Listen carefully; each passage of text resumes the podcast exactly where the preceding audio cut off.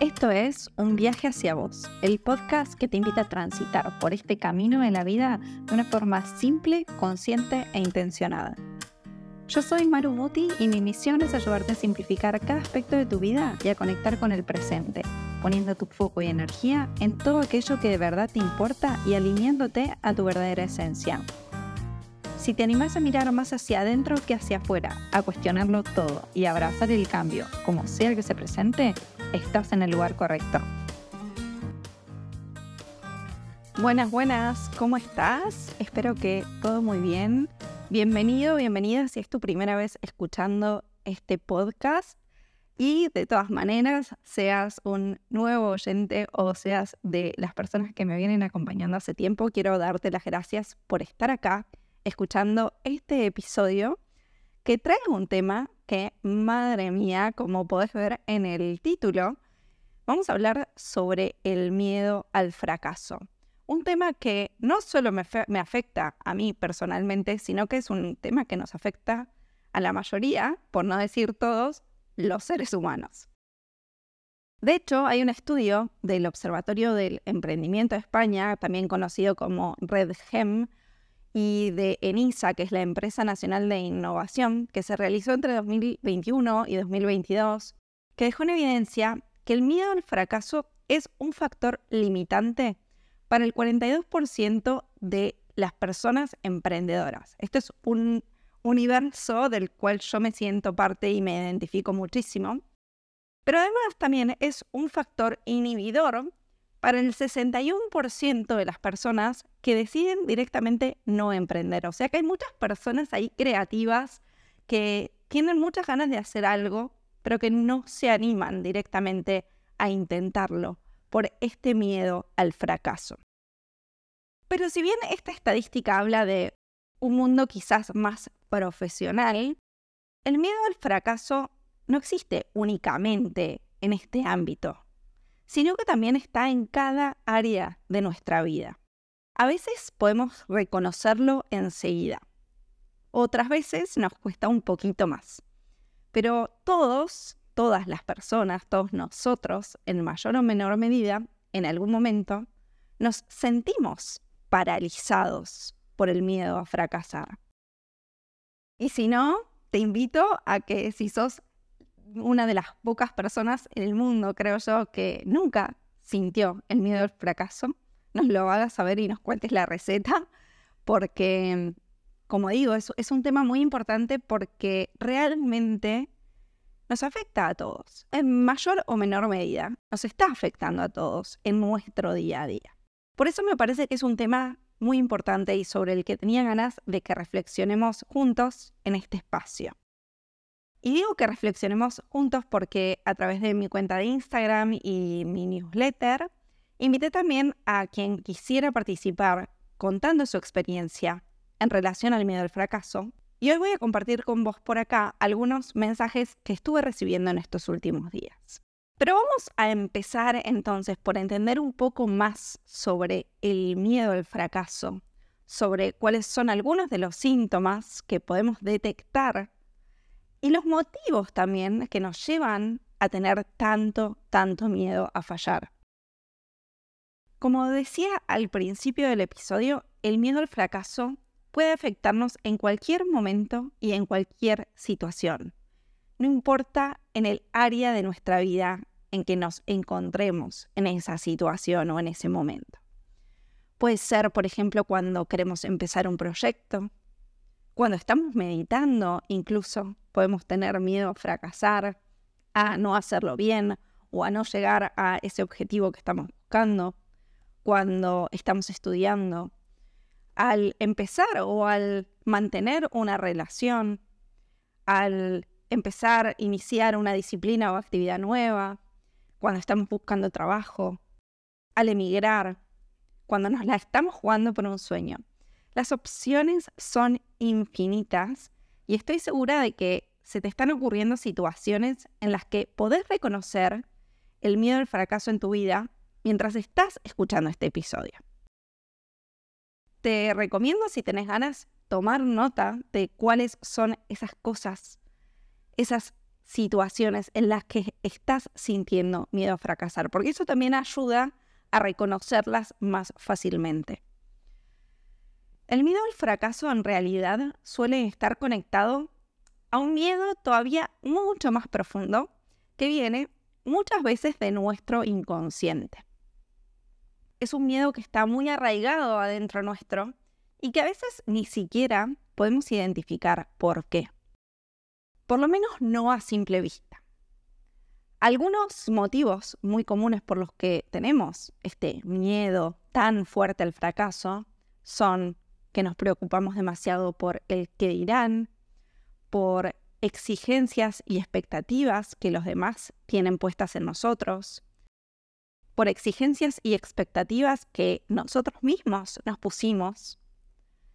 También puede ser por miedo a decepcionar a alguien, ya sea familia, amigos, pareja, entorno laboral incluso.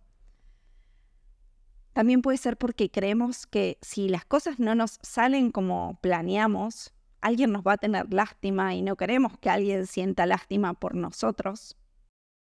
O también puede pasar que si fallamos, sentimos que le vamos a estar dando la razón a alguien que pensaba que no somos capaces de hacer tal o cual cosa. También nos da miedo perder ese orgullo, ¿no? Que nos toque el ego muchas veces. También puede pasar que nos dé vergüenza fracasar que nos haga sentir vulnerables y que no queramos sentirnos vulnerables. El miedo al fracaso puede venir de muchas cosas, pero además se puede relacionar con algo mucho más profundo que viene de hace mucho, muchísimo tiempo atrás, que es el miedo a no ser aceptado. Esta aceptación de los demás que buscamos constantemente ese tener el visto bueno de los otros, es lo que hace que en cierta forma nos haga sentir que somos parte de algo, que somos parte de un grupo, que tenemos una pertenencia. Y este miedo a no ser aceptados, este miedo a la no pertenencia, es un miedo primitivo que en definitiva se está asociando con la supervivencia. Y es un miedo que viene programado ya un poco con nosotros al nacer. Puede ser que lo estemos arrastrando de nuestros ancestros. Quizás también lo venimos arrastrando de otras vidas. Sea como sea, sea de donde sea que se haya originado este miedo al no pertenecer, al no ser aceptado, sigue estando ahí latente en cada uno de nosotros y nos afecta mucho más de lo que a veces somos capaces de darnos cuenta, de lo que a veces somos capaces de reconocer. En mi caso, si tengo que ser 100% honesta, que es el objetivo de este episodio, reconozco que siento mucho miedo al fracaso cada vez que tengo que vender algo, por ejemplo. Cuando hago el lanzamiento de un nuevo curso o de una masterclass, incluso cuando publico una nueva meditación, el primer pensamiento que tengo es odio vender. Porque sí, no me gustan las ventas en sí mismas, no me considero una persona con habilidades de venta, pero ese odio a vender esconde además el pánico que tengo de que nadie lo compre. Y esa sensación me genera muchísimo malestar, porque más allá del tiempo y energía y esfuerzo que creé en emplear un curso, por ejemplo, del que me siento súper orgullosa, siento mucho rechazo a salir a promocionarlo, a compartirlo. Siento incluso vergüenza de tener que hacerlo. Y como digo, es un producto del que me siento súper, súper orgullosa de haberlo creado, del que sé que le puse todo mi amor, toda mi energía, que estudié, me preparé, pero aún así me cuesta un montón. También, por ejemplo, puedo contarte que sentí miedo al fracaso la tercera vez que volví a intentar ir a una clase de yoga, porque siempre me consideré que soy una persona para nada flexible y encima a eso vamos a sumarle que transpiro muchísimo, porque además tomo mucha, mucha, mucha, mucha agua, entonces, claro, mi cuerpo tiene todavía más para, para sacar. Y para mí siempre yoga representaba personas que podían hacer posturas súper enroscadas, pero que increíblemente al mismo tiempo no se les caía una gota de sudor. Y siempre yo decía que yoga no era para mí. Entonces este año cuando dije, bueno, voy a intentarlo de nuevo, fui con muchísimo miedo de sentir otra vez esa frustración de, no, no puedo hacerlo, esto no es para mí. Para mi sorpresa, descubrí no solo que soy más flexible de lo que imaginaba o de lo que yo creía en mi mente o de lo que yo había juzgado en mi cuerpo, sino que además me encantó y realmente siento que fue un gran cambio, un antes y un después en mi vida el haber incorporado la práctica de yoga. Otro ejemplo en el que te puedo contar el miedo al fracaso que se hizo latente en mi vida fue cuando decidí volver a abrir una cuenta de Instagram y empezar de cero. Ese sentimiento de exposición y vulnerabilidad que me hizo sentir el, el dejar de hablar sobre vivir viajando para hablar de temas más profundos, como lo es todo el proceso de desarrollo personal y autoconocimiento, por ejemplo. Estas situaciones que te conté son para mí ejemplos de lo que el miedo al fracaso representa para mí. Son ejemplos muy puntuales, pero no son los únicos. Y sé que soy capaz de reconocer que tienen un origen en la autoexigencia y en esa necesidad que me pongo, que me pone mi ego, de querer siempre hacer todo perfecto. Pero no solo eso, ese miedo al fracaso viene también en cómo siento que me van a percibir los demás si no logro hacer lo que me propongo.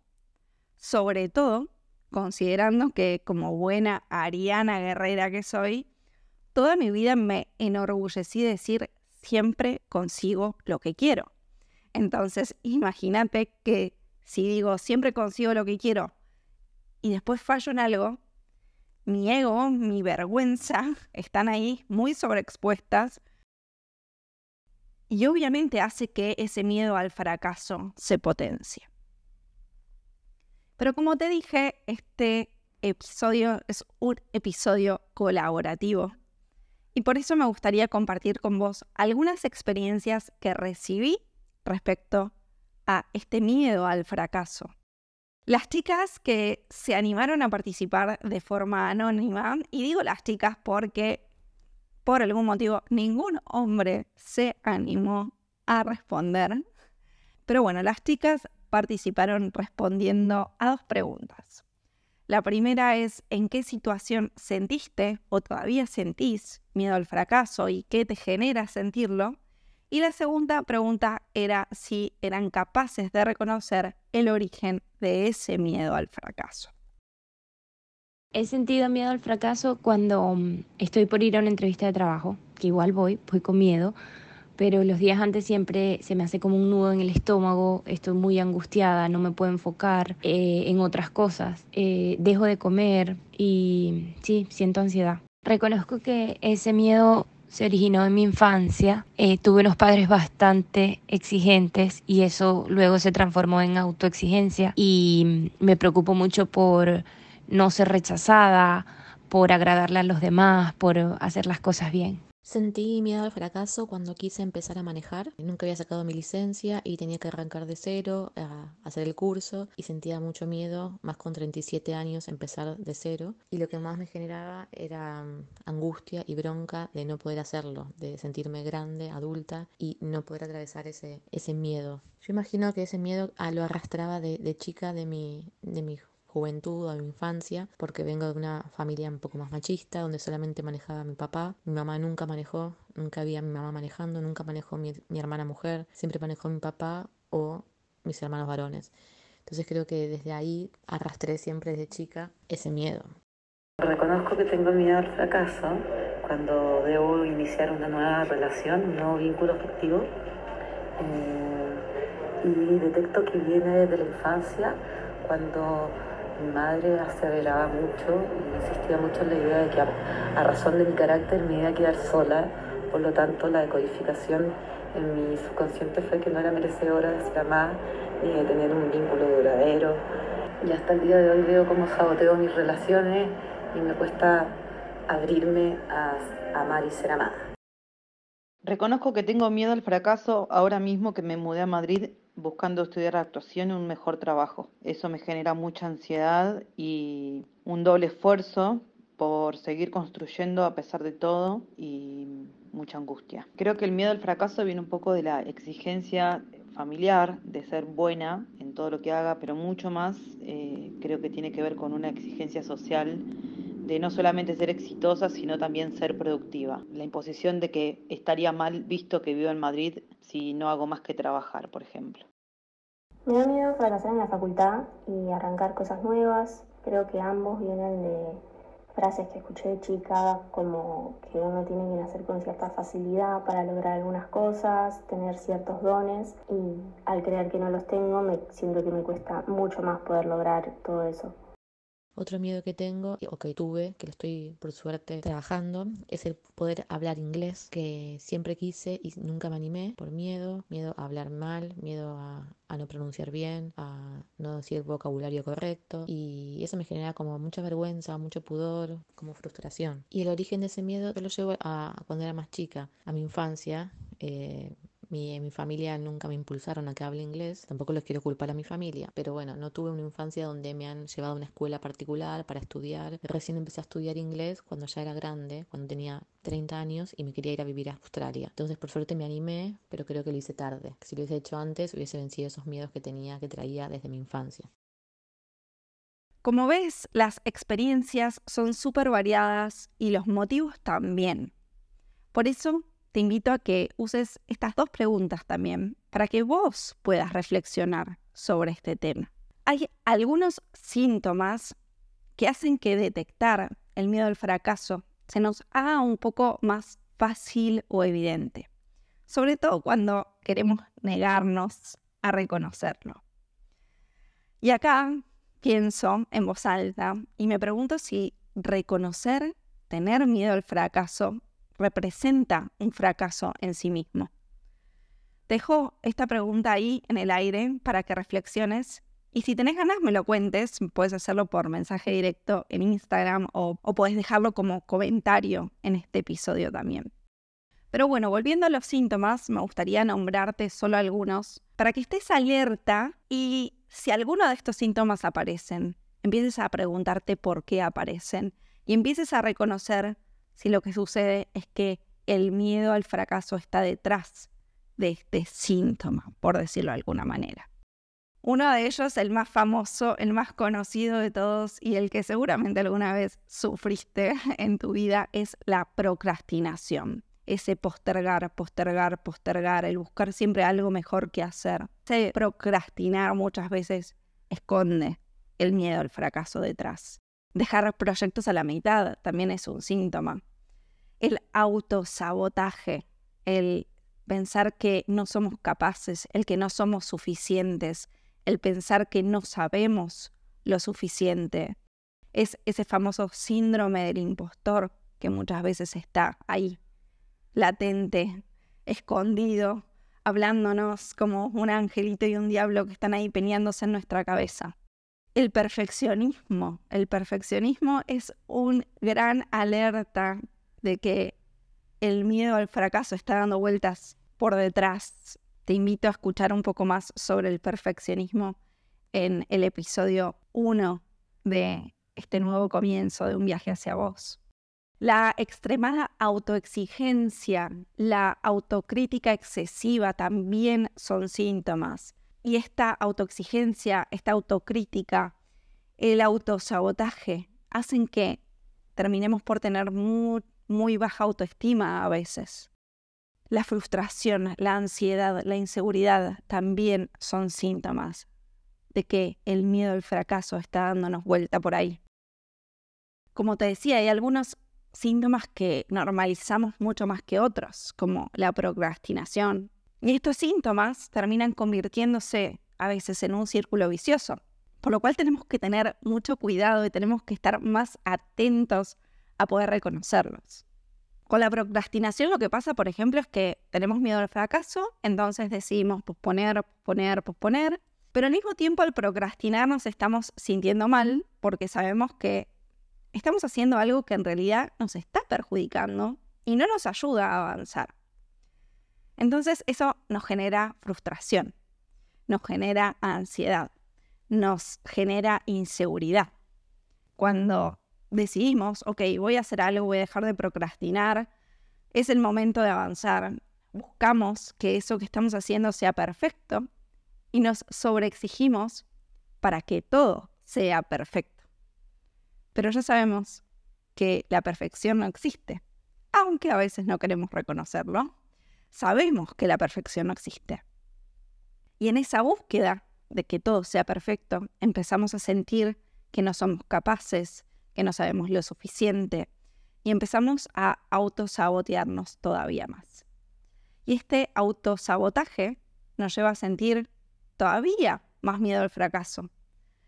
¿Y qué hacemos entonces? Decidimos volver a empezar, volver a procrastinar y así la rueda, el ciclo nunca termina. Desde mi punto de vista, el mayor problema que tenemos es la etiqueta que le dimos al fracaso como tal. Porque siempre vemos al fracaso como algo negativo y no como una oportunidad para crecer y para aprender. Gracias a esta etiqueta de negatividad que le dimos al fracaso, nos olvidamos de que para tener éxito es necesario fracasar. Y que por eso fracasar está bien. Fracasar es necesario. Fracasar significa que lo intentamos, que actuamos en pos de conseguir eso que queremos, eso que deseamos, eso que buscamos, eso que soñamos. Por eso no quiero que veas este episodio simplemente como una reflexión sobre este miedo a fracasar, sino que lo veas además como una invitación para reformular la manera en que percibís el fracaso. Tomás Edison dijo que no falló al crear la bombilla eléctrica, sino que simplemente encontró 999 formas que no funcionaban. Su forma de verlo fue que la bombilla eléctrica era un invento de mil pasos. Y Edison no es el único que, entre comillas, fracasó. Stephen King, por ejemplo, contó que perdió la cuenta de la cantidad de manuscritos y de ideas que le rechazaron. A Steve Jobs lo echaron de su propia compañía. A Walt Disney le dijeron que no tenía buenas ideas, que no era una persona creativa. Y así la lista puede seguir eternamente, te lo puedo asegurar. Nadie nace sabiendo y lo normal es equivocarnos. El fracaso es de alguna forma parte del éxito. Me gustaría compartir con vos un fragmento del libro Actitud del Vencedor de John Maxwell, que te va a hacer ver esto con un poco más de claridad. El fracaso no significa que soy un fracasado, significa que todavía no he triunfado. El fracaso no significa que no he logrado nada, significa que he aprendido algo. El fracaso no significa que he sido un tonto, significa que tuve suficiente fe para experimentar. El fracaso no significa que he sido desgraciado, significa que me atreví a probar. El fracaso no significa que soy inferior, significa que no soy perfecto. El fracaso no significa que he desperdiciado mi tiempo, significa que tengo una excusa para comenzar otra vez. El fracaso no significa que debo darme por vencido. Significa que debo tratar con más ahínco. El fracaso no significa que nunca lo haré. Significa que necesito más paciencia. Y es por esto que quiero invitarte a que a partir de ahora mires al fracaso desde otro lado, con otros ojos.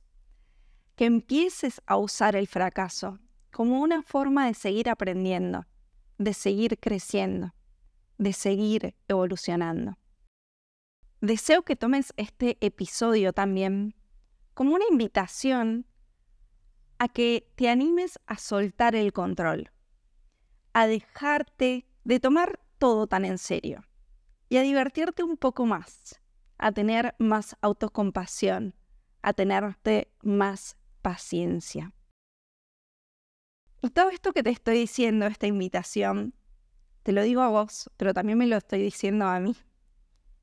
Porque no quiero que en 5, 10 o 20 años vaya a tener que preguntarme qué hubiese pasado de haberle hecho frente a este miedo al fracaso en tal o cual situación. Siempre, siempre, siempre es mejor intentarlo y fracasar a quedarse con la duda de qué podría haber pasado.